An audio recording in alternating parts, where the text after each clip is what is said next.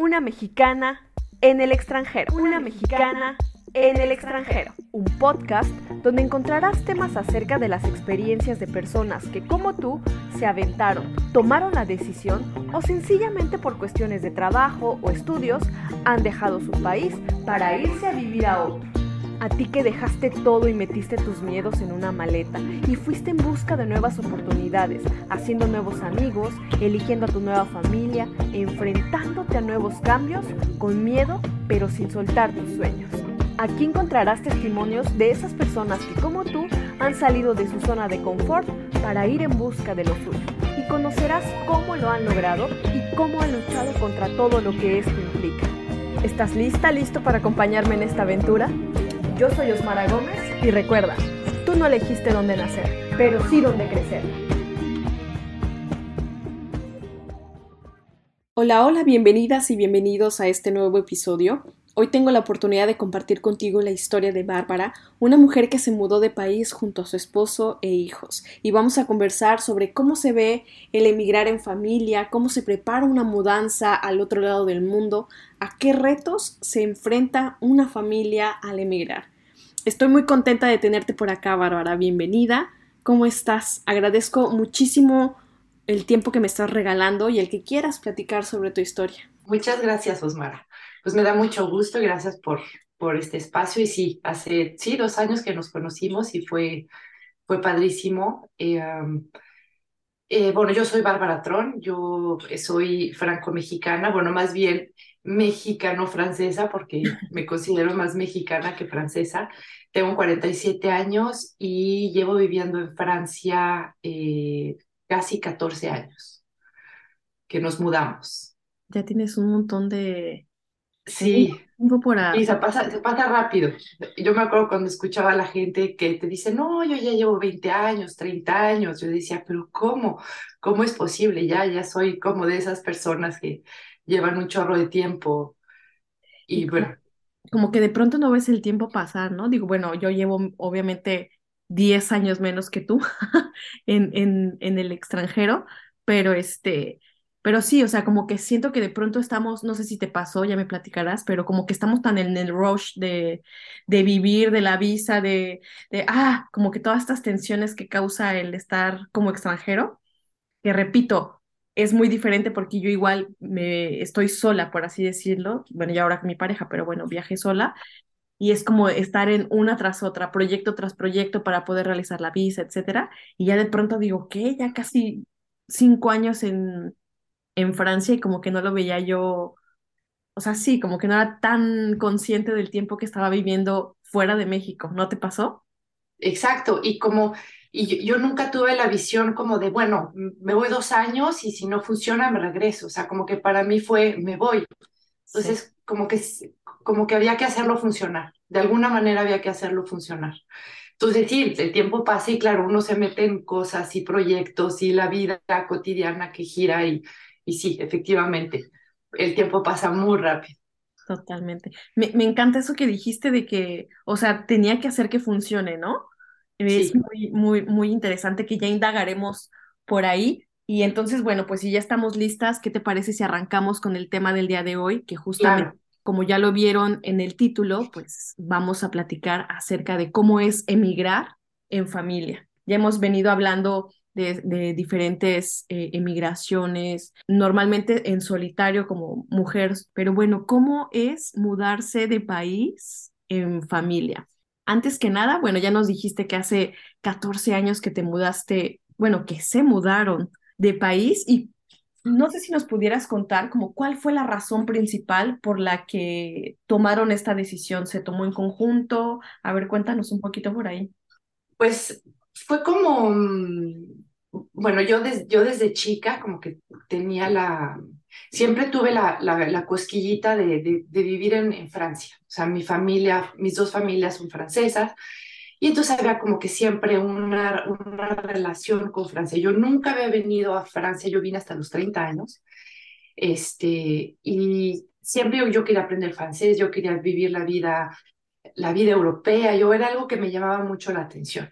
Y cuando yo tengo 25 años, mi papá recupera la nacionalidad francesa, porque cuando él tenía 18 años tuvo que renunciar, porque a esa, en esa época no podías tener dos nacionalidades. Entonces, pues él decide la mexicana, puesto que vivía en México.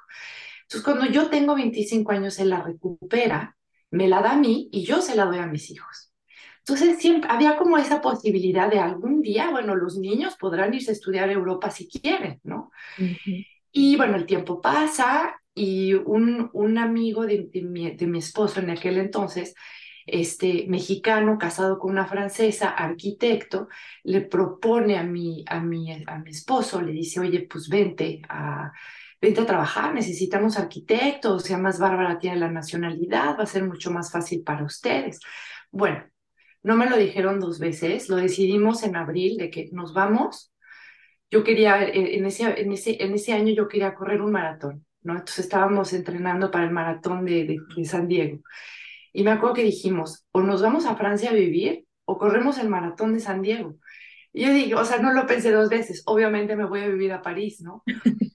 y, y, entonces así fue, así fue, o sea, esto fue en abril, decidimos en abril y en agosto estábamos viviendo ya Francia. Wow, y entonces eran, o sea, era tu esposo, tú y tus hijos. Sí, exacto. Bueno, les voy a platicar, sí, exacto, perdón.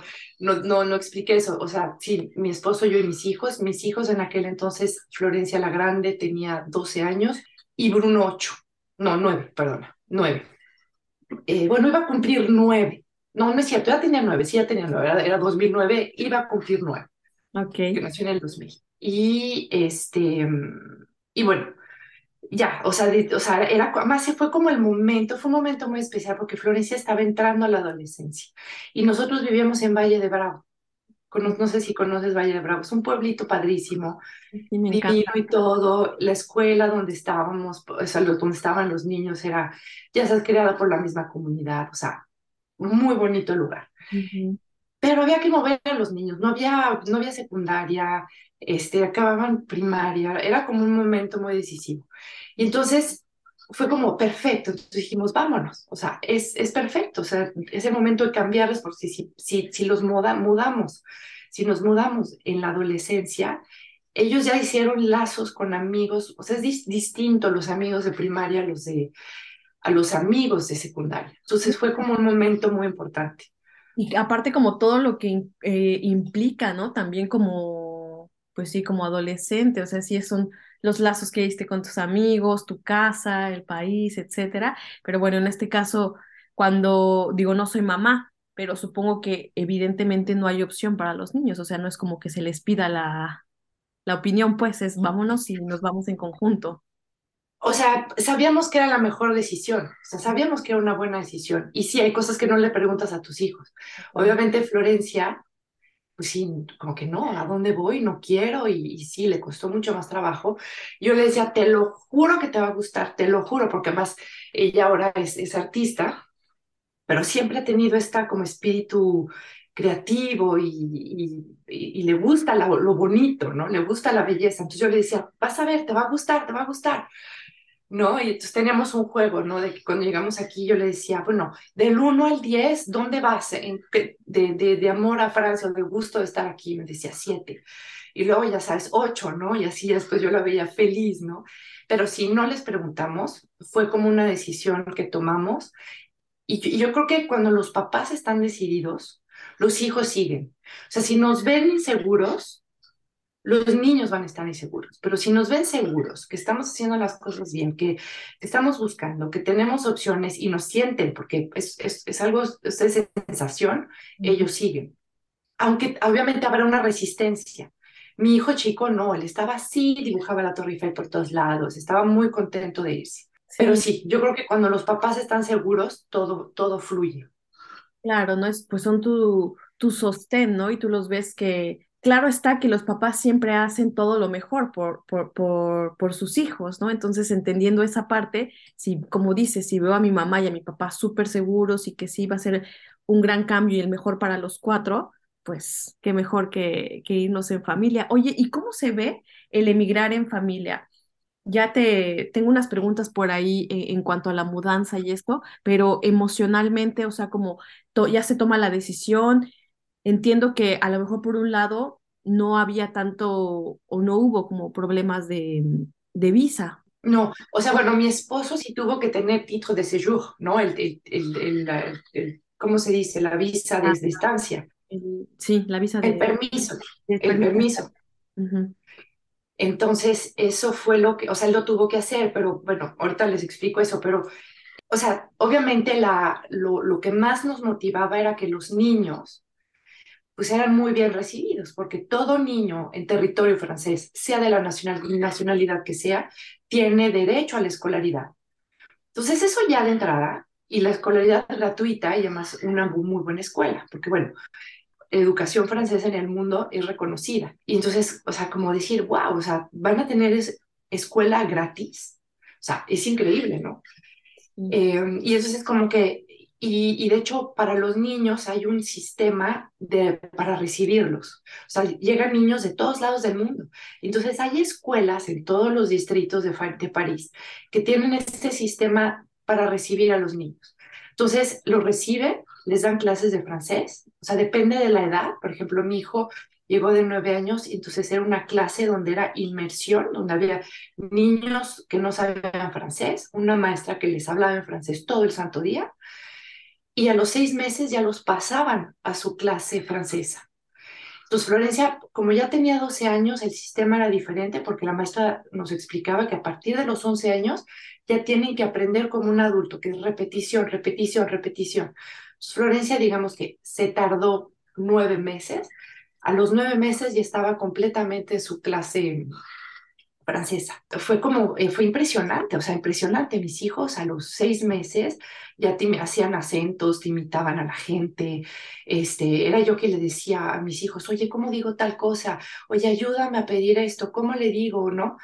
Mi hijo era el más aventado porque como que como niño pues lo aprendió como más rápido, sin tanto juicio. Mi hija más grande se tardó un poquito, pero, pero no, o sea, nueve meses ya, o sea, ya estaba en su clase francesa y terminó el, terminaron el año como niños normales, o sea, como niños franceses normales.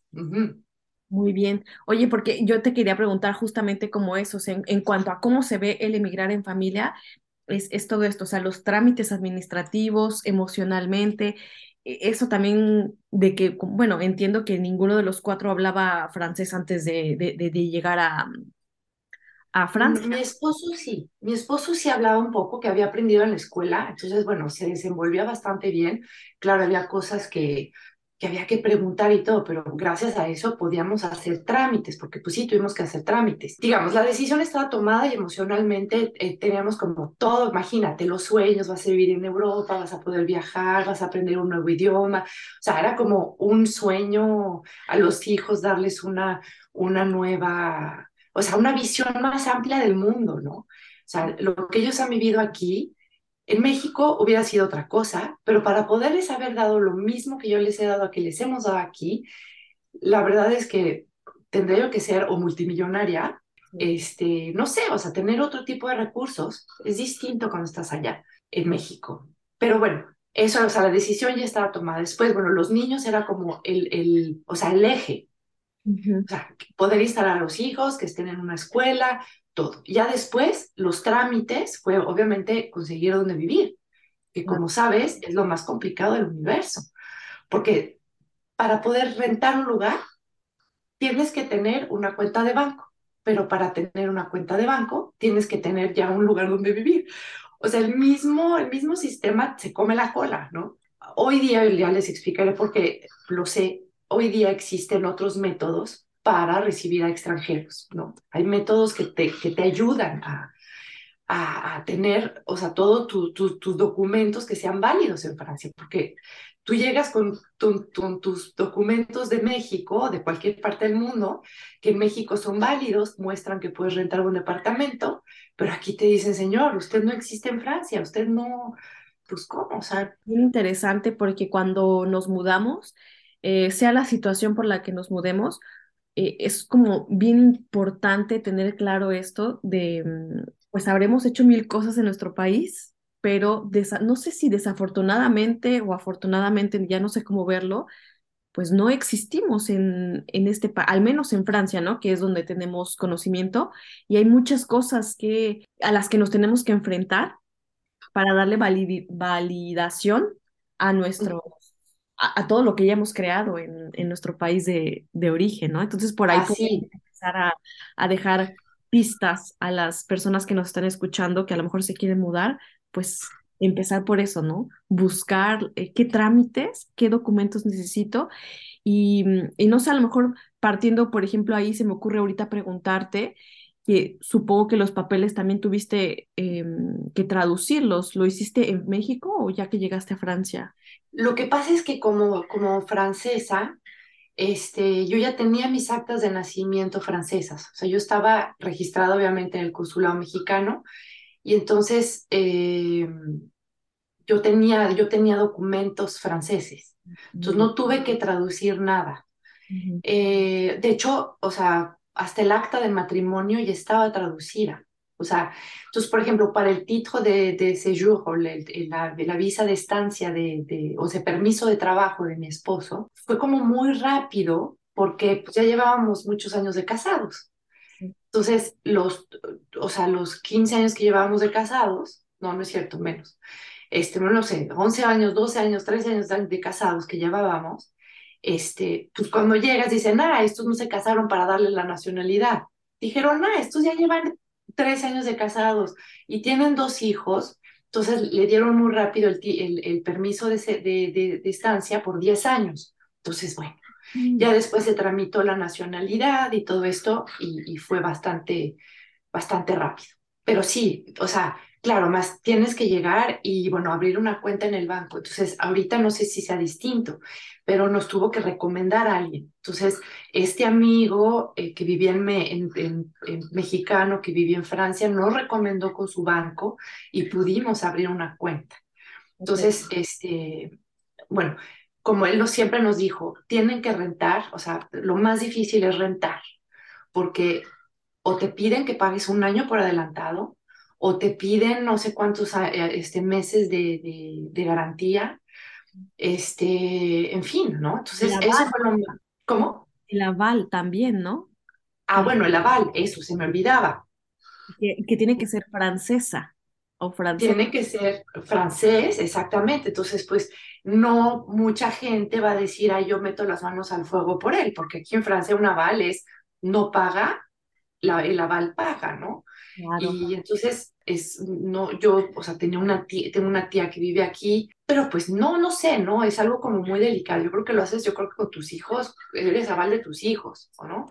O de un sobrino, yo soy aval de mi sobrino, en fin, pero eh, no, no es tan fácil, pero bueno, este, entonces eso fue lo más complicado. Además, imagínate, cuando uno viene solo o en pareja, pues igual te puedes entrar en un departamento de 20 metros cuadrados, a lo mejor un estudio y ahí te acomodas y todo, pero nosotros veníamos a cuatro.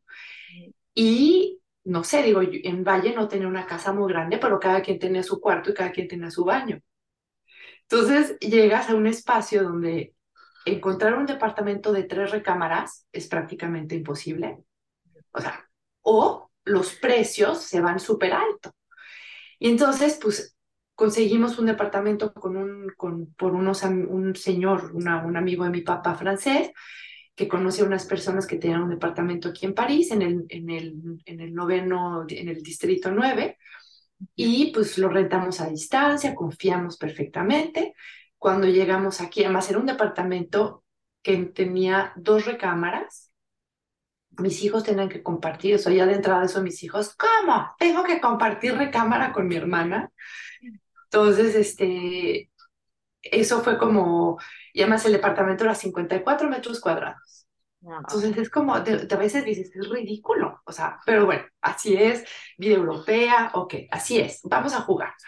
Entonces pues llegamos, llegamos a París, nos dan el departamento, no hombre, el departamento estaba en muy mal estado. Los señores de México, súper apenados, hicieron trabajos, o sea, se pusieron a hacer obras para dárnoslos en buen estado, pintura, en fin, este, crearon otro baño, en fin, o sea, hicieron, pero bueno, ese mes y medio de obras tuvimos que rentar un departamento. Entonces, bueno, fue otro gastadero, ¿no? Fue gastar dinero que habíamos juntado para, para comprar muebles, en fin, eso fue como un, un movimiento un poco, un poco brusco. Este, pero bueno, esa fue la llegada. Y bueno, instalar a los niños, bueno, o sea, me estoy yendo un poco, un poco más lejos. No te preocupes. Pues mira, justamente como en esa línea, quería preguntarte cómo se prepara una mudanza para, o sea, para irte a vivir al otro lado del mundo, porque entiendo que desde mi experiencia, por ejemplo, yo me fui, yo me, yo viajé sola, entonces yo me vine literal con una maleta de 30 kilos, 25 kilos, y una, la que sube en la cabina, ¿sabes? La chiquita, de 12, 13 kilos, y una mochila. O sea, en la mochila iba mi, mi computadora, ¿sabes? Sí. ¿Cómo, ¿Cómo se prepara y cómo es una mudanza del otro lado del mundo? ¿Qué se llevaron? ¿Qué nos qué dejaron? Es, eso, eso fue, es, fue interesante, fue un buen ejercicio, porque, bueno, decidimos irnos. Entonces, yo inmediatamente, así mi casa, literal, les dije a todo el mundo, estoy vendiendo mis cosas y la gente llegaba y haz de cuenta como, como sala de exposición, la gente decía, ay, quiero esto, quiero esto, quiero esto, y yo vendí. Hay cosas que no vendimos, ¿no? No sé, cosas, no sé, a lo mejor algún mueble, mueble de valor o cosas que según esto nos íbamos a llevar a Francia, ¿no? Primero nos íbamos a instalar y luego nos íbamos a llevar. Entonces se rentó un, una bodega donde se metieron cosas error, que es gastar. Entonces, en la medida que eso se puede evitar, porque nunca sabes cuándo te lo vas a poder llevar. Y, eh, exacto, o sea, además es muy caro llevarse las cosas. Este, claro, o sea, hay parejas que se mudan porque son las empresas que los mudan, son, eh, no, tienen otro tipo de ayuda. Entonces, cuando es así, pues trepas todo en un barco tú llegas y tu mudanza llega en dos veces, ¿no? Y ya, y te empacan y ellos hacen todo, se va en contenedores, pero no era nuestro caso. Entonces, yo vendí y además yo quería tener como el dinero para poder volver a, o sea, yo no tenía ningún apego en ningún mueble, en nada. O sea, a su cuenta se guardaron ciertas cosas de los niños que, se, que nos queríamos traer. Entonces, en ese, en ese entonces podemos traernos dos maletas de 23 kilos cada uno y los 10 kilos de arriba y pues tu, tu mochila o tu bolsa de mano. Entonces llegamos a Francia, o sea, yo reduje todo a 12 maletas, cuatro por, tres por persona. Y, y, ya sabes, cuando yo dejamos mi casa, porque la casa donde yo vivía era rentada, yo rentábamos en esa casa, nos fuimos unos días a casa de una amiga, de mi mejor amiga, dejamos, eh, ya sabes, en lo que nos íbamos, ¿no? Como esos dos días de que ya estás así a punto de subirte al avión, y entonces ella tiene una báscula, entonces yo pesando mis maletas, por supuesto que las maletas pesaban más de 23 kilos. Entonces mi amiga me dijo, no te preocupes, tú vacía, las, vacía mal, cosas de tus maletas y después yo te las mando, yo te mando tus cajas. Entonces tiene tres cajas de cosas, ya sabes, bueno, esto luego me lo llevo, bueno, esto no necesito, bueno, esto no sé qué. Y ya, entonces ya, ya llevábamos las 12 maletas con los pesos, el peso programado para terminar la historia de las cajas, yo regreso a México dos años después de que nos fuimos y mis cajas estaban en casa de mi amiga. Y mi amiga me dijo, tengo tus cajas, ¿qué? Pues te vas a poder llevar tus cosas. Le dije, ¿sabes qué? Nunca me acordé que había en esas cajas. O sea, nunca pensé, ay, está en, caja, en la caja de mi amiga. Le dije, ¿sabes qué? Las puedes tirar a la basura. No, ¿cómo crees? Obviamente revisamos, pero no me traje nada. O sea, en realidad no necesitamos, no necesitamos de tantas cosas. Es como un apego, pero fue tan claro de el no lo necesito. Entonces, como en el Inter, imagínate, en el Inter, de que el departamento, que si eh, no teníamos el departamento fijo, nos tuvimos que mudar, o sea, múdate con las 12 maletas, o sea, más empaca, desempaca, empaca, desempaca, ¿no? Este, es, o sea, entre más ligero uno pueda viajar, mejor. Además, aquí en Europa, digo, tienes IKEA, ¿no? Pero además tienes lugares donde puedes comprar muebles preciosos a 10 euros. Claro, y tocas un punto bien, bien importante porque también, afortunadamente, yo no viajé como también con esa idea porque yo, yo he escuchado historias de chicas que justamente como que de pronto se, se arrepienten de haber, de haber comprado un montón de cosas en, bueno, en este caso en México, viajaron con no sé cuántos kilos y de pronto esto, o sea, empezar a vivir en un lugar chiquito o tener que estarte mudando porque pues no es como que lleguemos a la casa de nuestros papás o que conozcamos esta casa por toda la vida y nos vayamos a quedar a vivir ahí por siempre. Entonces sí tocas como este, este punto interesante de si, si nos vamos a mudar, ¿qué, ¿qué de verdad tiene valor, o sea, que nos pueda aportar, ¿no? Yéndonos. Claro. Y si no, pues buscar la manera que de pronto nos hagamos de nuestras cosas allá donde vayamos a, a irnos a vivir. Exactamente, exactamente. O sea, igual sí dejar cosas que son de valor, pero eh, en realidad no lo necesitamos. O sea, no lo necesitamos y es como, y es liberador, o sea, es liberador el, el, el decir, o sea, hoy día, por ejemplo, hoy día, si yo me mudo a un lugar, de verdad sería tan pocas las cosas que me llevaba. No sé, o sea, si hay gente que nos va a escuchar y que está pues, verdaderamente vayan con lo mínimo aquí es tan fácil comprar cosas bonitas, no tienes que ir a IKEA. Este, hay muebles antiguos, hay muebles, o sea, hay tantas cosas que de casas preciosas se tiran a la basura y que la gente recupera. O sea, es otro concepto. Y sí, viajar ligero, de verdad. O sea, esa es mi recomendación. Y sí, o sea, como que para mí, o sea, los objetos que yo tenía en México para mí representaban como dinero y un medio para poder adquirir otras cosas aquí, o sea, cambiarlo por otras cosas aquí. Una buena táctica también que no la había yo pensado, pero sí, también sería una buena táctica, ¿no? Como pensar en qué tiene valor que lo pudiera yo vender o que me pudiera, sí, dar un... Exacto. Y, y bueno, o sea, tenemos amigos, cuando llegamos aquí conocimos una pareja, ellos, ellos, este, diplomáticos, pues sí, se trajeron todos sus muebles de México, pero es distinta porque ya era un departamento vacío y entonces había, o sea, la embajada les trajo los muebles. Es otra historia, obviamente, este puedes traer tus muebles y son, está padrísimo. Pero, pero si no, este, y algo que quiero, que quiero decir, cuando decidimos venirnos, pues había trabajo. Mi esposo le habían propuesto trabajo. Pero unos dos meses antes sucede algo en esta empresa de arquitectura aquí en, en, Francia y le dicen a, mi esposo, pues, ¿qué crees? O sea, si tú te vienes a París, ahora sí que es por tus propios medios. No llegas con trabajo, con trabajo, o sea, no llegas. Entonces fue como, ¿qué hacemos? ¿Qué hacemos, no? Eh, rechazaron el, o sea, ya no hubo o sea, le iban a dar, por ejemplo, trabajo de freelance, pero no un CDI, o sea, un contrato de duración indeterminada, ¿entiendes? No había un contrato. Entonces fue de, ¿qué hacemos, no? Y yo, vámonos. Claro que nos vamos. Además, teníamos 30, yo tenía 34, mi esposo 37, o sea, era así como, pues vámonos. O sea, claro que vámonos. Es el momento, ¿no? Además, la verdad, si no funciona, te regresas.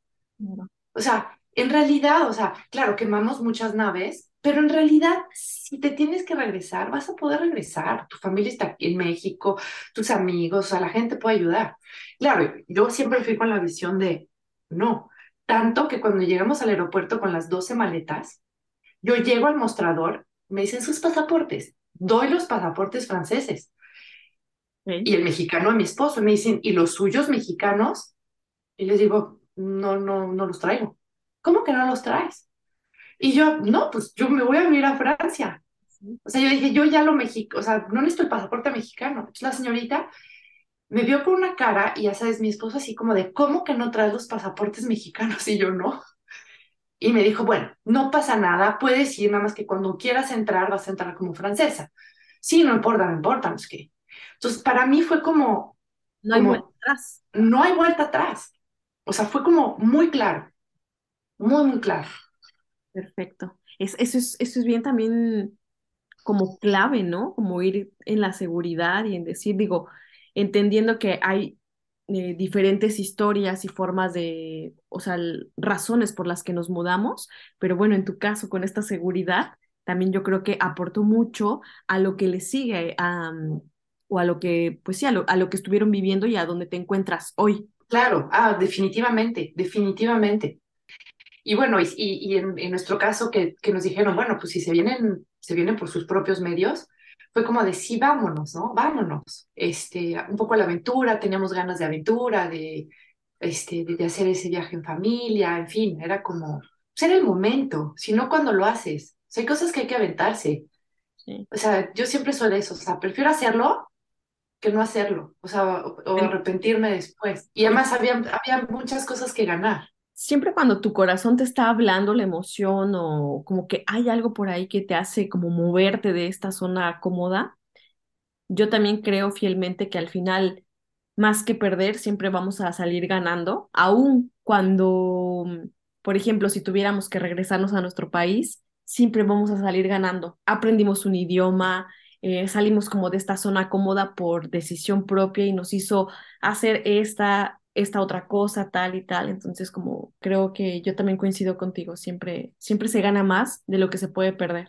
Exacto. Esto me da como la pauta para ir a la siguiente pregunta que te quiero hacer. Es, ya me has platicado un poquito como a lo que se tuvieron que, que enfrentar, pero si tuviéramos que enumerar, por así llamarlo, ¿a qué retos se enfrentaron como familia, en conjunto los cuatro? Entiendo que de entrada tuvo que ser el idioma. Sí, claro, fue el, idioma. Bueno, no lo podría, pondría yo como en primer lugar, como reto, o sea, como te decía, para, para, fue como el eje, el eje era mi, eran los hijos, nuestros hijos, ¿no?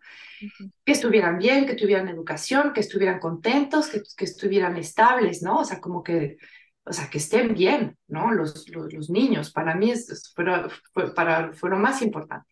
Obviamente el lugar, ¿no? O sea, tener un lugar donde vivir, un lugar donde esté seguro, donde esté bonito, que esté, que esté limpio, que esté, este, o sea, que, que sea un poco como lo que acostumbras, ¿no? Porque tampoco, o sea, no te, o sea, un lugar de bien, ¿no? Y bueno, el reto también, o sea, te digo, estar en 54 metros cuadrados, todos juntos, compartiendo, los niños tenían que compartir recámaras, tener un solo baño, una sola regadera, un solo excusado, ¿no? no sé, ¿no? Y luego, bueno, el, primer invierno, ¿no? De que tú estás mucho en la casa, ¿no? Entonces, esas dinámicas de estar todos en la casa, este, pues sí, y, que todos tenemos que estar como en el mismo espacio. Eso fue como básicamente como uno de los retos más, más especiales. Y hacerlo sentir bien a, los niños, ¿no? O sea, me acuerdo que mi hija, antes de venirnos, ella que tenía el proyecto de comprar un hurón, ella quería un hurón y el hurón y el hurón. Entonces le prometimos que aquí en Francia, no te preocupes, en Francia vamos a comprar tu hurón. Y bueno, ahí vamos y compramos el hurón. Pero, entonces, bueno, entonces teníamos en el departamento de 54 metros cuadrados, teníamos la jaula del hurón y. Y después me traje a mi perro. Pero no crees que un perrito, tenía yo un caniche, un, un caniche guayal, que es el grande, el, French Poodle, el grande. ¿Y ese lo tenías en México? Lo tenía yo en México, este, me lo cuidaron este, los, los primeros meses y ya después pues me lo traje a Francia porque Francia adora los animales. Entonces Francia obviamente llegas con tu perro y, o sea, le hacen las fiestas. Fue súper fácil traerlo y ya, entonces teníamos el perro, un perrote se deprimió el perro, en fin. Entonces, como que tratar de imitar un poco, como que lo que teníamos allá, imitarlo aquí, ¿no? Esa idea de, además yo en Valle Bravo tenía dos perros, dos gatos, dos tortugas, recogíamos perritos de la calle, los adoptábamos y luego los dábamos en donación, en fin, o sea, había todo esta como, vivíamos en el campo, este, llegas a una ciudad. Entonces, como que poco a poco irnos dando cuenta de que no, hay que vivir más sencillo. Entonces, después de dos años, regresé al perro a México, se quedó viviendo con mi papá muy feliz, nadaba, mi papá vive en Cuernavaca, entonces el perro nadaba en la alberca, o sea, muy feliz. Este, el hurón lo regalamos a una chava que tenía, que tenía hurones, en fin, o sea, como que, y bueno, era, básicamente era la idea de, de tener a los hijos contentos. O sea, era eso, ¿no? De que se sintieran, se sintieran bien. Un reto muy, que fue muy fuerte fue la primera Navidad. ¿No? O sea, porque imagínate, o sea, la primera, nosotros llegamos en agosto, entonces la primera Navidad, pues, pues, no sé, o sea, Navidad, en nuestra Navidad, como de muchos mexicanos, es en familia, y el, ¿no? Y la preparación, y los regalos, y los primos, y esto, y Santa Claus, y ta, ta, ta. Entonces de repente te, te encuentras en un lugar, bueno, hace, hace frío, Los franceses no son especialmente como, pues sí, decoran de Navidad, pero no, o sea, no tiran la casa por la ventana como en México o en Estados Unidos, ¿no? De decoración y de, y de... Mi hijo en la escuela rápidamente le dijeron Santa Claus no existe. Y entonces yo le decía, claro que existe. Y entonces el otro así, mami, pero ¿verdad que es? Yo, claro que existe, ¿no? O sea, no sé, como que... como que los choques culturales, ¿no? Porque yo, o sea, pues digo, si yo solita los viví y los sufrí y los, o sea, todo lo que me pasó a mí, emocionalmente, culturalmente, gastronómicamente también, pues tú con tus niños, cierto es que, que ha de haber sido todo un reto esta primera Navidad. Exacto, ¿no? O sea, o sea, fue como muy claro y entonces era así de, ¿qué hacemos, no? ¿Qué hacemos? Porque además no tenemos dinero para irnos a esquiar o, o vámonos a la playa o no sé, ¿no? O sea, no podíamos gastar. Este, entonces, pues se, nos ocurrió ir a Disneylandia, ¿no? Pues vamos a Disney, sorpresa ir a Disney, ¿no? Entonces, ya sabes, entonces fue, ya sabes, ya conocía yo la tienda Picard, ¿no? Ahí, este, entonces compré que si el pavito, que si no sé qué, entonces hice una Navidad, hicimos Navidad nosotros cuatro. Pero bueno, los niños sí sientes que tienen como esa de, ah, y Santa Claus y, y mis primos y, y los abuelos y, ¿no? Como que es, es, es fuerte. ¿Te dio a ti como emocionalmente? Sí, claro, o sea, como que tratábamos de ser el filtro, ¿no? De como que casi, casi que los niños no sintieran nada y fuéramos nosotros los que, pero pues no, o sea, no, obviamente no. Y bueno, y ya, después, yo creo que esa Navidad no se les va a olvidar nunca, que no estuvo mal, fue diferente, solamente, Exactamente. fue diferente. Claro. Y como dices, como tratar de recrear todo lo que, lo que tenían y lo que, a lo que estaban acostumbrados en México, pues también un poco de sostén entre ustedes cuatro, que también es muy, muy importante para Exacto. Esta, esta nueva vida que habían decidido empezar a, vivir, ¿no? Oye, y quiero, quiero, hacerte una pregunta, o sea, que me da como que también muchas vueltas en la cabeza de pronto. Eh, entiendo que como, o sea, tus hijos le hicieron frente a, a muchas cosas también, ¿no? Y tuvieron que renunciar de cierta forma a, a algunas cosas en su país y como, como niños, pues como adolescentes. Tú como mujer, como Bárbara, ¿a qué tuviste que renunciar al tomar esta decisión de emigrar? Yo, o sea, en, Valle de Bravo, la verdad, yo tenía una vida muy bonita. Trabajaba en una escuela como maestra de inglés. Trabajaba con mis mejores amigas, porque todas las, todas las maestras, la coordinadora, la directora, eran mis hermanas, o sea, mis mejores amigas. Entonces, el ambiente de trabajo, este, estar con, yo estaba, no, daba, no le daba clases a mis hijos, pero estaban mis hijos en la escuela, me iba yo a correr todos los días con mis amigas en la montaña, tenía mis perros, o sea, la verdad es que tenía una, una vida muy linda. Entonces la cambio y estaba yo segura pues, de mi cambio, quería yo ese cambio. Entonces sí fue como renunciar a eso, o sea, renunciar a tus amigas, renunciar, que no es tan fácil, no se me ha, se me ha hecho difícil hacer amigas en Francia. Y soy amiguera, y soy sociable, y soy... Ha sido complicado, este... Entonces, bueno, eso, eso fue como, como, como llegar a estar sola, ¿no? Sentirme un poco sola. Y obviamente yo hice como muchas cosas en mi vida. Yo de base soy diseñadora textil, eh, hice mucho tiempo decoración, muebles, este, eh, después los últimos cuatro años antes de venirme era yo fui maestra de inglés, que me encantó. La verdad eso, yo creo que de los trabajos que he hecho, además de la naturopatía que hago hoy día, este, dar clases a niños es lo más divertido del universo. Y como que yo dije, pues lo hago aquí, pero aquí, venir aquí y ejercer lo que eres, pues tienes que validar, tienes que pasar concursos, tienes que hacer una serie de cosas. Entonces yo digo, pues yo quiero ser maestra. Y me dijeron, uy, no, pues tendrás que ser nativa, tendrás que ser o inglesa o gringa o australiana, lo que sea, para poder dar clases de inglés. Y no es cierto. Claro que no, yo hubiera podido pasar un concurso y hubiera yo podido ser maestra de inglés perfectamente y de español. ¿Me entiendes? Entonces, ¿Qué me detuvo a mí? Fue que no hablaba yo el idioma. Entonces, híjole, como que se te, se te abre un universo de miles de posibilidades, pero buscas en internet y hay miles de posibilidades que no entiendes nada, no sabes ni por dónde empezar. Y entonces yo, mi, mi energía en realidad estaba concentrada en, en mis hijos que si la escuela, que si aprendan francés, yo ponerme a aprender francés, o sea, como, como que la vida cotidiana se pase bien. Entonces yo como que a eso me enfrenté, o sea, yo me sentí bien hablando francés, digamos a los dos años, que ya puedes echarte una bromita de aquí para allá, ¿no? Así como, como que puedes ya como hacer el doble sentido y así es, ¿no? El albur. Eso fue como a los dos años. Y, y la verdad, o sea, yo recomendación, o sea, alguien, si, si estuviera en mi caso, es, sí, aprende francés, eso es lo más importante. Y si tienes, si lo que quieras hacer, o sea, lo que quieras ejercer, hacerlo. O sea, si tienes que pasar un concurso, pasar el concurso. Si tienes que hacer, o sea, lo que tengas que hacer, porque va a funcionar. Y eso es lo que te va a dar la seguridad y las herramientas para hacer lo que, lo, lo que hacer más adelante.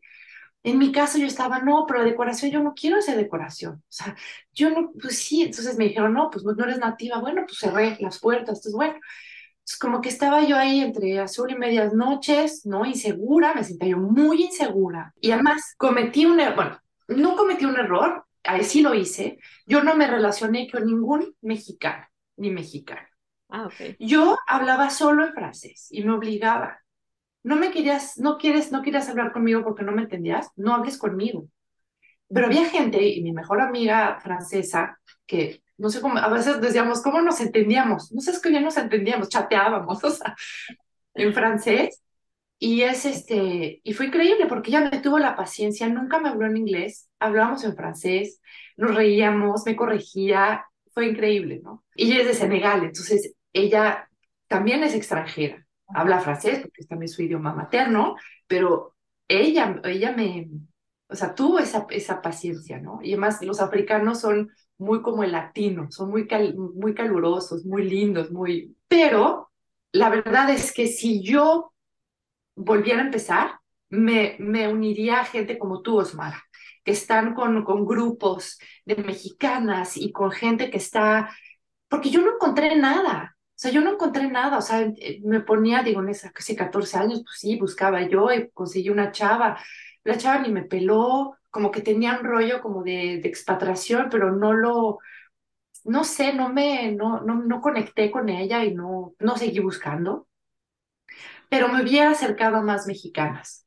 O sea, hoy día sí siento que es muy importante porque una te va a dar el tip, te va a decir cómo la otra su experiencia y cómo lo vivió y oye, no hace esto, oye, cómo le hago, o sea, siempre va a haber opciones.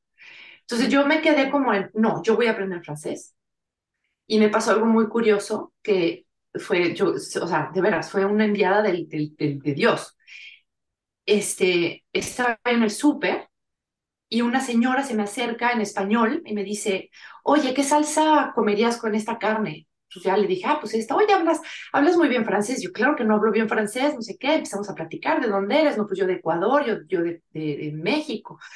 Y le pregunto, ¿y tú qué haces? Me dice, soy maestra de la Alianza Francesa en Ecuador y estoy aquí en Francia para tomar un curso. Y yo, ¿what? Y le digo, ¿y das clases? Sí, doy clases particulares. Ahorita le estoy dando clases particulares al hijo del embajador. Le dije, ¿y eres muy cara? Me dijo, para nada, cobro 10 euros la hora. Y era mi vecina. No es. Mi vecina. Wow. O sea, mi vecina de. Al lado. Un minuto a pie. Y entonces le digo, ¿me darías clases? Claro, me dio clases tres meses. Claro, yo quería aprender, o sea, era lo único que hacía, pa, pa, pa. Sí.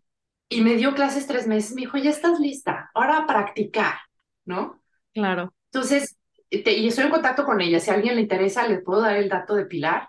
Este, fue un ángel, ¿eh? De verdad. ¿Todavía da clases? ¿Ella ya está en Ecuador o sigue acá? No, se quedó, se quedó aquí se quedó aquí y estoy en, estoy en contacto con ella. Tiene, pues, o sea, tiene el sistema de la Alianza Francesa maravillosa, maravillosa. Sí, así fue como aprendiste el idioma. Sí, el, primer mes ya sabes, me metí a la Alianza Francesa, o sea, carísimo. Claro. O sea, o sea, no, dije, no, no, no, esto no puede ser. Este, y entonces la encontré. O sea, fue el ángel de la guarda. Qué maravilla. Oye, quería preguntarte, me decías que, que hacer amistades eh, sobre todo con franceses, pues cuesta un poquito o mucho trabajo. No sé si es de parte de ellos o de nosotros, que a veces también siento que es un poquito de nuestro lado, ¿no? Como que no lanzarnos. Pero ¿cómo, cómo, cómo empezaste a hacer amistades? El inicio, pues, me decías, necesitaba o yo quería que mis hijos estuvieran bien, pero tú como para recrear un poco tu círculo, ¿por dónde o cómo fue que empezaste a hacer amigos en Francia? Eh, bueno, esta amiga que te digo, eh, la encontré, era mi vecina. Entonces fue así, fue el contacto. Nuestros hijos son amigos hasta hoy. Hoy día eran chiquitos, son, son muy amigos. En general, ahorita las gentes más cercanas a mí en Francia, bueno, es ella de Senegal, pero son mexicanos. o sea, tengo muy, tengo muy buenos amigos franceses y, y, es como, el francés se tarda un poquito.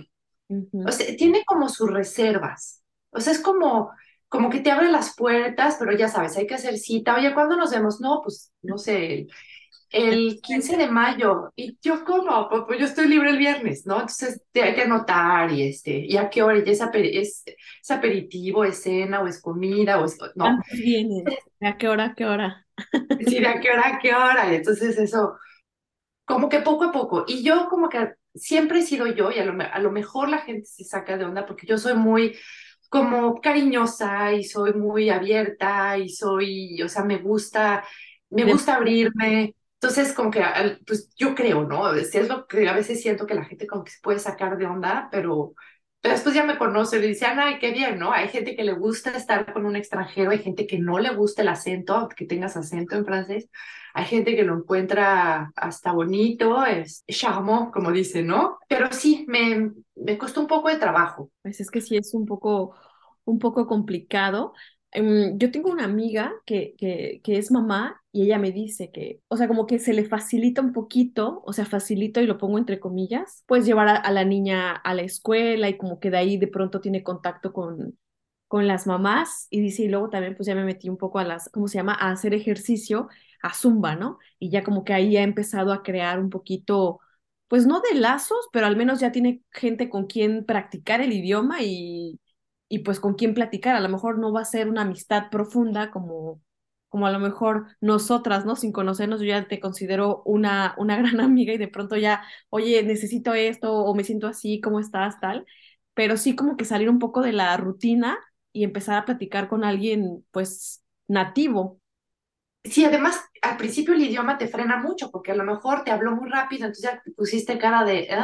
Y, o, o te hizo una broma y no entendiste la broma o, ¿sabes? O sea, entonces como que... Y hay personas que el cielo puede decir, oye, no entendí tu broma, a ver, me lo explicas, o, o no sé, o sea, pero, y sí, eh, fíjate que eso que dices de los, de los hijos, o sea, yo estaba acostumbrada a que, pues en la escuela, pues ves a las mamás y es las mismas mamás y ta, ta, ta, pero aquí me pasó que al principio, pues mis hijos, yo iba por ellos a la escuela y ya después entiendes que los niños van y vienen y entran solos, y, pero no, yo los seguía acompañando y así. Mi hija ya en, en college, ya es, en secundaria, ya sé, ella, ella regresaba sola y bueno, yo la llevábamos en la mañana, o sea, como que traíamos, tratábamos de seguir dinámicas de papás, ¿no?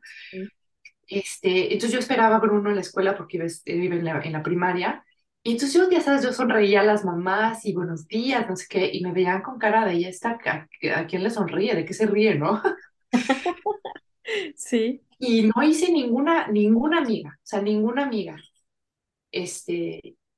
Aparte, pues, digo, no, no conozco todo, o sea, todos los lugares de Francia, ni a todas las personas de Francia, obviamente no conozco a todos los franceses y francesas, pero creo, o sea, yo viví cuatro años en Lyon y yo sentía a las personas como un poquito, ¿cómo llamarlo? Pues sí, un poquito rudas, ¿no? Al hablar con ellas, un poquito cerradas de pronto, pero siento que en París todavía son como más fríos, ¿no? Como más cerrados. Digo, la ciudad, me sucede que lo mismo, me dicen que en la Ciudad de México como que los, los citadinos son más, más rudos y como más difíciles de, de entrar en contacto. Yo creo que, o, quiero suponer que así ha de, ha de pasar por allá en, en París, ¿no? Siendo una ciudad tan dinámica. Así, Sí, exacto. Y por ejemplo, luego me pasó algo muy, muy chistoso. O sea, yo me llamo Bárbara y en México todo mundo, no sé a ti Osmara, pero a mí en México me dicen que si Barbie, eh, barbecue, este, Barbie, eh, ¿no? Eh, Babilux, ¿no? O sea, tengo miles de, de, o, o mis papás, mi hija, este, Michi, o sea, Y aquí en Francia, todo el mundo me dice Bárbara, y además con el acento francés es como, ah, o sea, es, duro, ¿no? Entonces, al, oír, ¿no? Sentía yo que me estaban regañando. era como, oye, era como... Te interesaba, ¿no? Dígame. Sí, sí, ¿qué pasó, no? Este, sí, sí, sí, hasta eso, ¿no? Entonces, esos fueron como los retos, como yo como, como mujer, que, o sea, si yo pudiera recomendarle a alguien algo, es sí, aprende francés. Si no sabes francés, concéntrate en eso, o sea, pon toda la energía en eso. Este, instalar a los hijos, bueno, pues sí, pero en paralelo a eso, que si la vida cotidiana no sé qué, aprender francés. Claro, tiene un doble filo el estar solo con mexicanos, porque tú nada más hablas español. Entonces, no, o sea, uno, uno forzarse. Y además, el primer idioma que se toma con alguien es el que, el que prevalece. Si tú conoces a alguien y hablas en inglés, va a ser el idioma de contacto. Mm. Entonces, tratar de que el idioma sea el francés, aunque hablen todos inglés, o sea, que sea el francés. Claro, a lo mejor dirás alguna frase en inglés porque no se entendieron, lo que sea, pero que sea en francés. Entonces, bueno, eso, eso sería como por un lado, y, y por otro es como de, ¿qué quiero hacer y, y llevarlo a cabo? O sea, no, no sentirse insegura. Yo me sentía muy insegura de mí. No, yo no sé hacer nada, o yo no, pues, ¿cómo le hago? Pues no, es que, es que, ¿cómo valido? ¿Cómo? No, no creo que no. Pero creo que, creo que es, o sea, como que es válido de pronto esta sensación de estar perdidos, porque no conocemos pues nada. A lo mejor si tienes la ventaja de hablar el idioma, pues ya es una ventajota, pero de pronto si no hablas el idioma y no conoces cómo funciona el país, que yo creo que agregando un poquito a lo que tú, a las recomendaciones que estás dando, yo ahorita me atrevería también a decir esto, o sea, es viajar preparados es una gran ayuda al momento de, instalarte en el país en el que decidas vivir. Ya vas a aprender cómo funciona conforme la marcha y conforme vayas pasando los días dentro del país, pero cierto es que conocer cómo se mueve, cómo funciona, eh, el país administrativamente, por ejemplo, ya nada más con eso, dónde vas a, validar tus documentos, dónde te, o sea, como que, y sobre todo ahorita en nuestra época que ya es como más, hay un montón de información en, en internet y muchas, muchas personas que ya te acompañan de la mano también para hacer tus, tus cambios, es muy, muy importante lo que dices, ¿no? Viajar con el idioma, eh, si ya tienes las traducciones, cuando las necesitas, pues hacerlas desde tu país de, de origen hasta por, por, por economía, ¿no? No sé, como que irte preparando y aceptar como este proceso, irlo viviendo poco a poco, que también se me hace muy importante lo que dices ahorita de si volvieras, si volvieras a empezar, te juntarías con personas de, de tu nacionalidad y como que hacer este, este apapacho, este abrazo en conjunto, por un lado y por el otro lado, pues también practicar el idioma, como dices, pues a lo mejor necesito de pronto un pozolito, un arroz, un voy con, esta eh, con mi grupo mexicano y de ahí nos abrazamos y hacemos fuerza en conjunto, pero sin olvidar que también pues tengo que seguir practicando el idioma, ¿no? Por el otro lado. Exacto, exactamente. Y además como que las experiencias de otros son tus experiencias. Este, y uno te va a decir, no, échale ganas. O sea, siempre como, como se van a, o sea, vas a escuchar tantas veces, ya es posible, o alguien te da ideas, o sea, es, es, es, muy bueno. Y, y, por ejemplo, siempre, digo, nosotros nos venimos un poco como verdaderamente a la aventura y un poco así como de, a ver qué pasa, ¿no? O sea, había como pistas, pero a ver qué pasa, ¿no? Entonces, yo creo que tiene que haber como mucha como como opción, o sea, okay, o sea, opción A, opción B, que es que, ¿qué pasa si pasa esto? ¿Qué pasa si pasa el otro? Este, y como mucha comunicación en la pareja, como tener la misma visión de las cosas, la misma, sí, la misma visión, para que las cosas no se abran, el mismo objetivo. Y primero las, la, la base, ¿no? O sea, ¿qué es la base? La casa, la comida, el sustento, y ya de ahí parte todo. Entonces, primero, como que las bases sólidas y de ahí, de ahí salir adelante, ¿no? Que eso fue lo que en mi caso fue un poco, un poco complicado. En nuestro caso fue complicado, pero, o sea, se, se, se puede. Y te digo, pensar como en, en, ok, ¿qué pasaría si tal? ¿Qué pasaría si tal? Y, y tener el objetivo, el objetivo claro de por qué estás aquí, es lo que cuando estás down, eso es lo que te, lo, lo que la, esa visión es lo que te hace permanecer. O sea, yo me acuerdo una noche, llevábamos seis meses, y estaba yo en mi cama así llorando, ¿no? Desconsolada. Y yo decía, es que, ¿por qué quité todo? ¿No? Dejé mis perros, dejé mis amigas, bueno, pongo primero mis perros, no, no, mis amigas, mi familia, mis perros, mi casa, mi montaña, este, mi, mi, la escuela donde daba, o sea, ¿por qué? Pero algo muy en el fondo de mí me decía, tienes que estar aquí. Aquí, aquí es donde tienes que estar.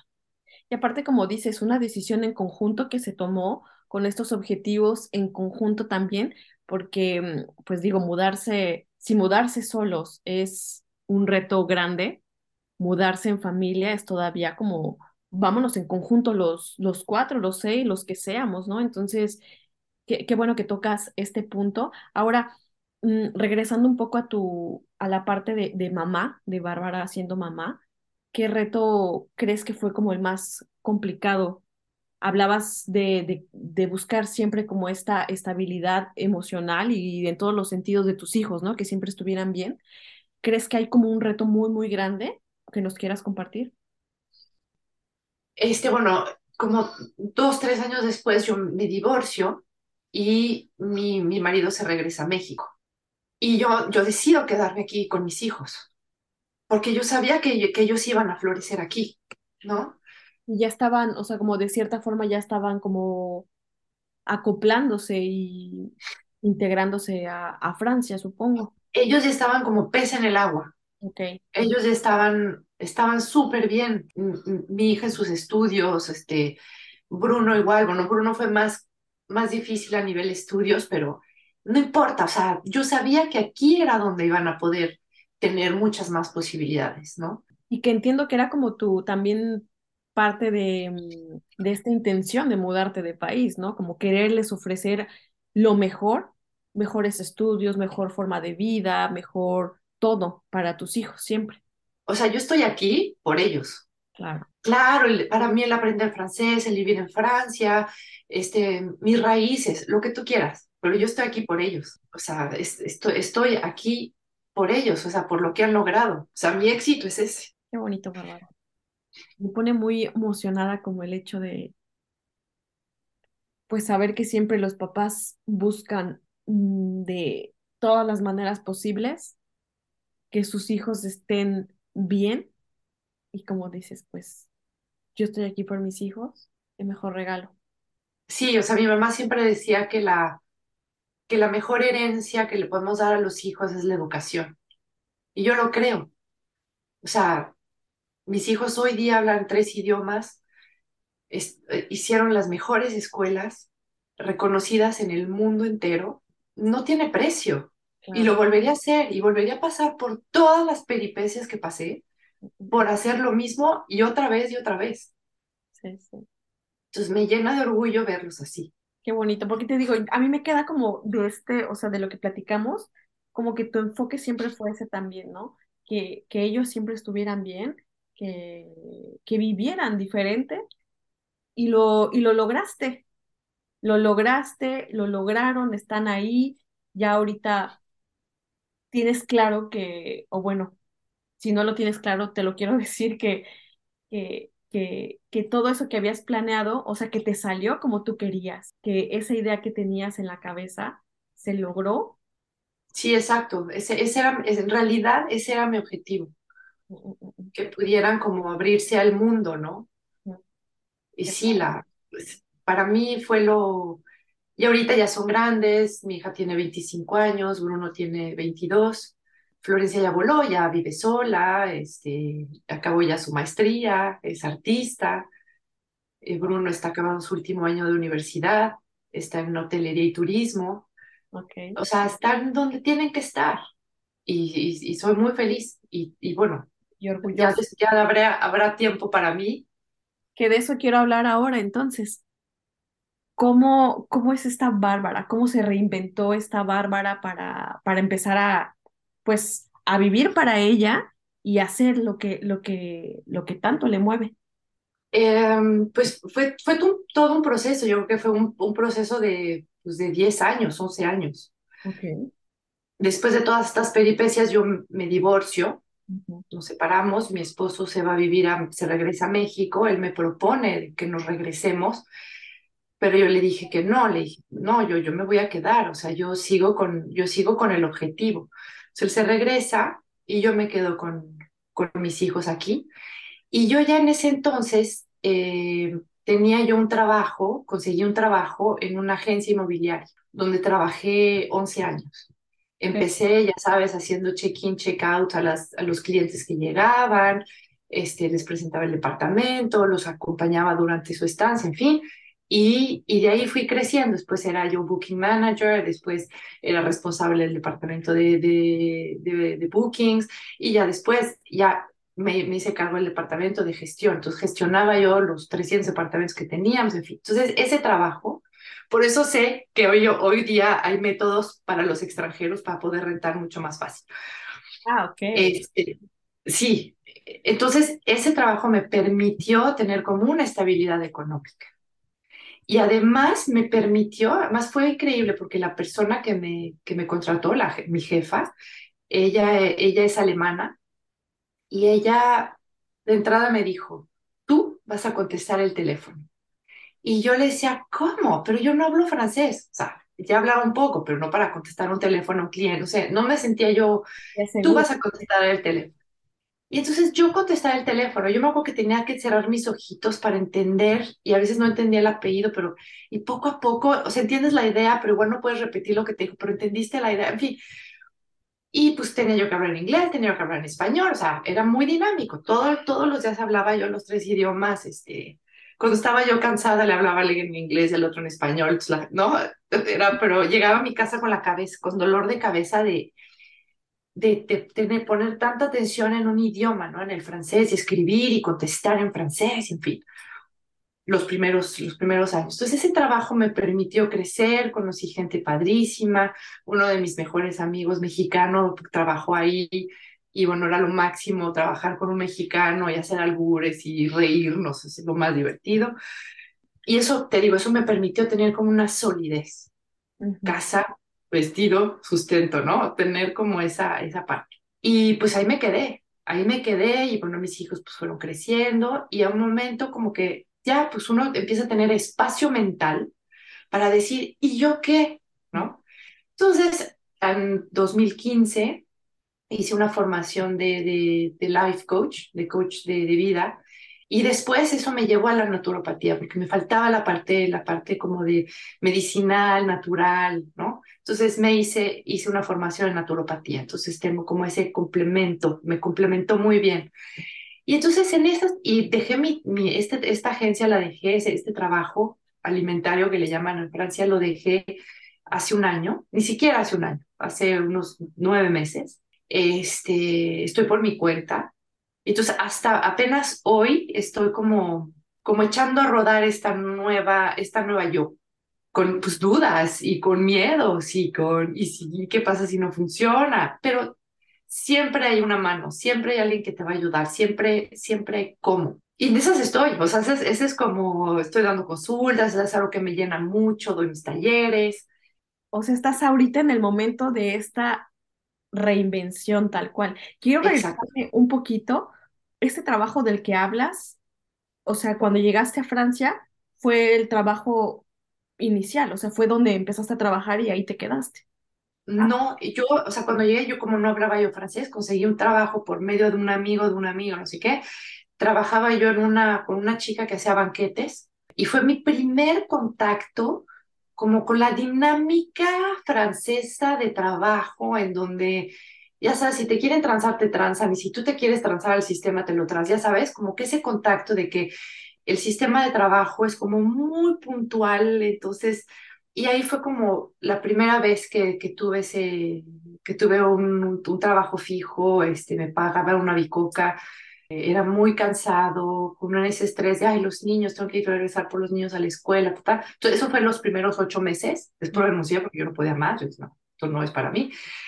Y después pasaron unos meses y después conseguí este trabajo. Ah, yo contacté, o sea, porque rentamos, empezamos a rentar departamento en esta agencia, o sea, fue como conocimos esta agencia. Y después yo me acerqué a la dueña y le dije, oye, a lo mejor yo te puedo ayudar, hablo, hablo, bueno, dos idiomas, estoy aprendiendo francés, pero hablo inglés y español, o sea, te puedo ayudar. Claro, entonces ella fue quien me, me, me impulsó, me ayudó mucho. Y ya me quedé, me quedé ahí, me quedé ahí. Perfecto.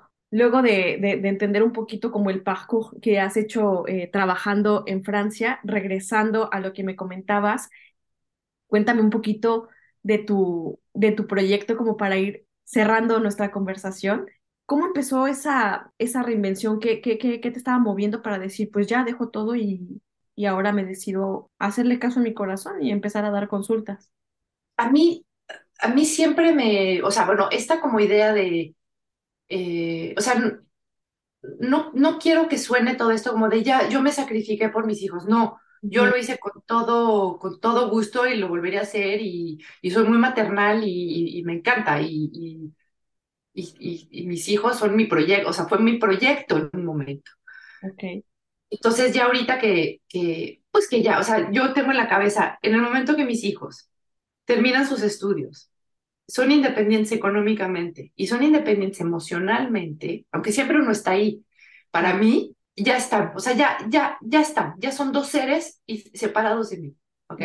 Bruno todavía vive conmigo, pero pronto se acaba la escuela y se va a ir. Y emocionalmente son independientes y económicamente son independientes. Entonces, esa parte fue la que como que dije, ok, o sea, ya tengo margen de maniobra, ¿no? Entonces, y siempre me gustó como ayudar a la gente, me gusta mucho ayudar a la gente. Siempre, me, siempre estoy, o sea, a ver, y contacta a este, a ver, ¿y cómo puedes hacer con este? Y, y oye, no haces esto, o sea, siempre soy una persona que le gusta dar, o sea, si tengo algo, lo voy a dar. Si tengo algo que conozco, lo voy a dar a conocer. O sea, por esa, por esa parte como que el coaching y la naturopatía, ¿no? Siempre me gustó la medicina, me gusta la medicina natural, siempre traté a mis hijos y en casa todo, trataba yo que fuera lo más natural posible, ¿no? Y entonces por ahí este como, este, este vínculo, entonces encontré como que ya mi camino, como que dije, sí, es, es esto, ¿no? Es esto, no son ni las clases de inglés, no son ni la decoración, esto es, esto es. Y seguramente si yo lo hubiera encontrado antes, lo hubiera tomado. Entonces es donde voy a, voy a, voy a profundizar, ¿no? En este, en este camino. Y bueno, se, se, se, abren, se abren las posibilidades no sé, no sé cómo, o sea, estoy trabajando todos los días en eso, este, conociendo, conociendo gente increíble, ¿no? Este, por eso estamos tú y yo aquí y me abro a las, a las posibilidades. Yo creo que he conocido un grupo, grupos de mexicanas increíbles de, que vienen de todos lados, con miles de historias. Sí, ahorita estoy como, como reencontrando toda esa comunidad mexicana que, que hace mucha falta. El abrazo junto que yo le digo. Sí, exacto. Hace, hace poder reírte, el poder alborear, el poder. Este, otra amiga que conocí en, trabajando en la agencia, una mexicana que llegó a rentar el departamento, nos hicimos muy amigas. Y es increíble, o sea, cómo nos podemos reír, ¿no? Este, es muy sabroso poderte reír con un mexicano, ¿no? Aparte, o sea, de verdad que encuentras a otra, o sea, sí, a tu compatriota y es como casa, sinónimo de, de casa, seguridad, y de pronto ya te, te, sientes ahí con toda la confianza de reírte, de decir, de hablar. Me encanta este proceso y toda como tu historia que, que te has abierto a contarme y de la cual estoy muy agradecida de verdad, porque ya también quiero contarles que haremos otro episodio justamente para hablar de a lo que te dedicas completamente y si a la gente le interesa, pues que pueda ir a apoyar tu proyecto y, y, se acerque por allá. Pero cuéntame un poquito de lo que estás haciendo ahora, de lo que, a lo que te dedicas ahora. Bueno, todo esto de la, en la formación de, de naturopatía, empecé, pues empecé a hacer muchos cambios a, nivel de, de alimentación, a, a, nivel sí, físico, mental, emocional. Em, em, empezaron, empezaron a haber muchos cambios y em, empecé a registrar las cosas durante mis, o sea, durante los estudios de las cosas que hacía en Instagram y creé una cuenta, una cuenta que se llama Jolie Trip, como tripas bonitas en español, ¿no? Y bueno, la base de la naturopatía es que si tus intestinos están sanos, todo lo demás va a fluir, de, va, va, a estar en, en, salud. Entonces, de ahí como que es mi, es mi hilo conductor y es la base, ¿no? Y hay tantas vertientes, hay tantas políticas, hay tantas en cuestión de alimentación, de lo que es la salud, de lo que es, y la gente no sabe, no sabe cómo por dónde. Entonces yo acompaño a personas que por diferentes circunstancias, diferentes problemas, este, vienen a mí y podemos arreglar, eh, encontrar hábitos y dinámicas y rutinas que los puedan ayudar a encontrar cuál es su propio camino de bien, de salud, porque tú puedes tener uno, yo puedo tener otro. No todos es el mismo. Hay cosas que sí son un poco básicas y, también doy, doy talleres de fermentación. La fermentación es en la alimentación es súper importante, el, el, consumo, el consumo de fermentos. Eh, enseño a la gente a hacer sus fermentos en casa porque es muy fácil, no hay que ser ni, ni químico ni científico para hacerlo, es muy sencillo. Entonces doy talleres para que la gente se abra a este universo y pueda consumirlos y hacerlos en casa y encontrar los beneficios. ¿Qué más? ¿Qué más hago? Bueno, tengo, hice una, una, tengo una marca de, productos fermentados que cambia, varía según la estación, según eh, las, mis ideas y son productos que comparto. No, no es una marca que va a existir en Naturalia próximamente, pero o sea, es algo que comparto y cuando hago los fermentos los comparto a la gente que no los quiere preparar, pero que quiere probar algo hecho en casa y con mis, mis recetas o mis ideas, lo hago con muchísimo gusto y me encanta. Eh, básicamente eso. Y las consultas las doy o en presencial o a distancia. Doy muchas en México. Este, entonces, bueno, obviamente tiene que ser a distancia, en, en, en video. En videollamada, sí. En videollamada, exacto. Me da, me da mucho gusto y, y, emoción escucharte. Muchísimas gracias por, por todo lo compartido. Para ir cerrando con este episodio, ¿qué es lo más bonito que te ha dejado el mudarte en familia? Sí, eso no lo dije hace, hace, hace rato. Este, cuando te mudas en familia, lo único que tienes es tu familia. O sea, es lo único el, contacto, el apoyo, el enojo, el, lo tienes ahí, son ellos, son, son tu familia. O sea, mi hija, por ejemplo, pues no tenía amigos en la escuela, o sea, los niños que estaban en su clase de, de, de, francés al inicio, pues era, eran niños que o sea, hablaban solo su idioma, no hablaban francés, entonces no había manera de comunicar. Florencia no tenía amigos, entonces pues se refugió, se refugió en el estudio, leía mucho, este, entonces era como eso de, ok, entretener a los niños, vamos a tal lugar. Al inicio les compramos trotinet, es el patín del diablo. Entonces era, fue la maravilla porque caminábamos distancias todos los días para conocer París y los niños iban en, las, en, las, eh, en los patines del diablo y increíble, increíble. Fue, fue, entonces, como estar juntos, o sea, el estar juntos, ¿no? Eso, eso, esa dinámica es muy, muy importante y, reconocerla, decir sí, o sea, lo único que va a tener son estas cuatro personas por un largo tiempo. Como hacer tribu y estar... Sí, exacto, exacto, hacer tribu y, o sea, estoy para, somos nosotros. ¿Volverías a mudarte de país en familia? Claro, pero por supuesto que sí, por supuesto que sí. O sea, o sea, o sea, claro que sí, había cosas distintas, ¿no? Igual a lo mejor tendría como más, este, más dinero como de apoyo, como, no sé, pero como, como fue, fue, como fue, estuvo bien.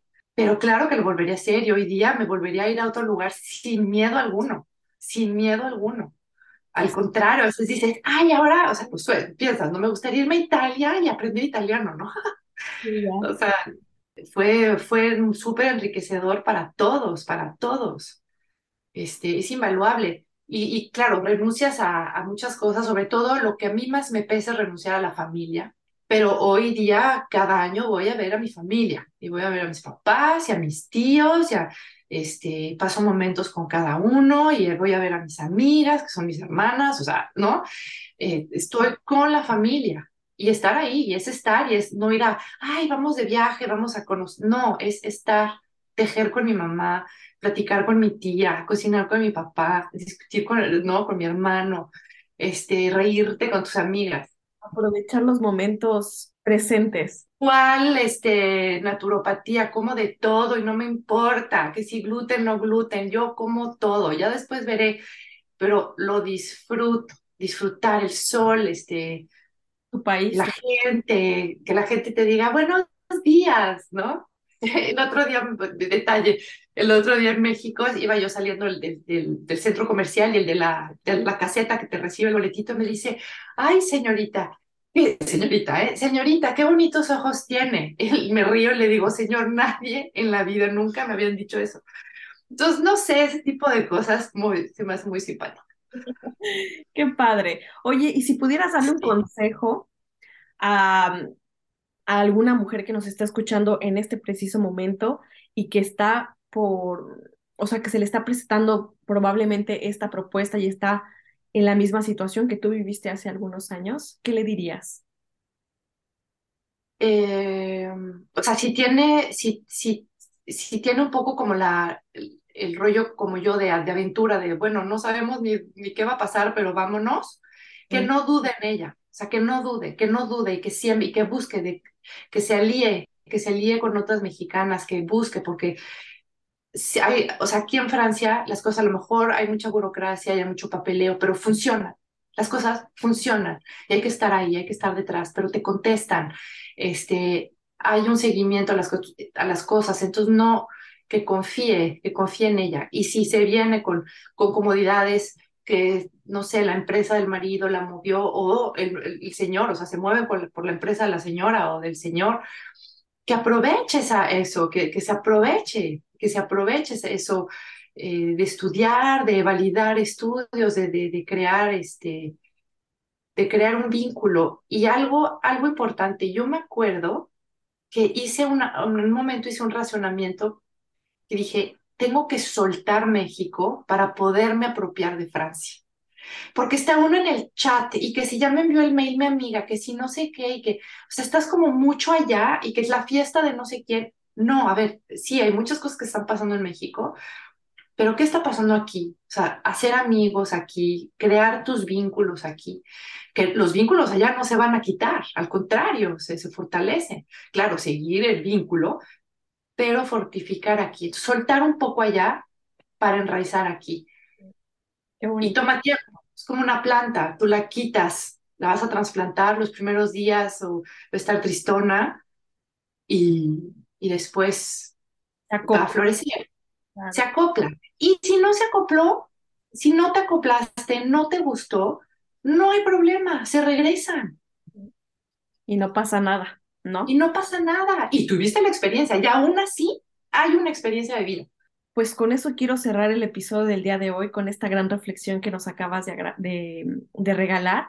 Gracias por esta plática tan rica, por compartirnos tu historia, por abrirte y dejarme conocerte un poquito más. Y estoy segura que, esto que nos platicaste, esta experiencia vivida, podrá ayudar a alguien que nos esté escuchando en este momento y que a lo mejor está a punto de mudarse y de vivir esta aventura de emigrar en familia.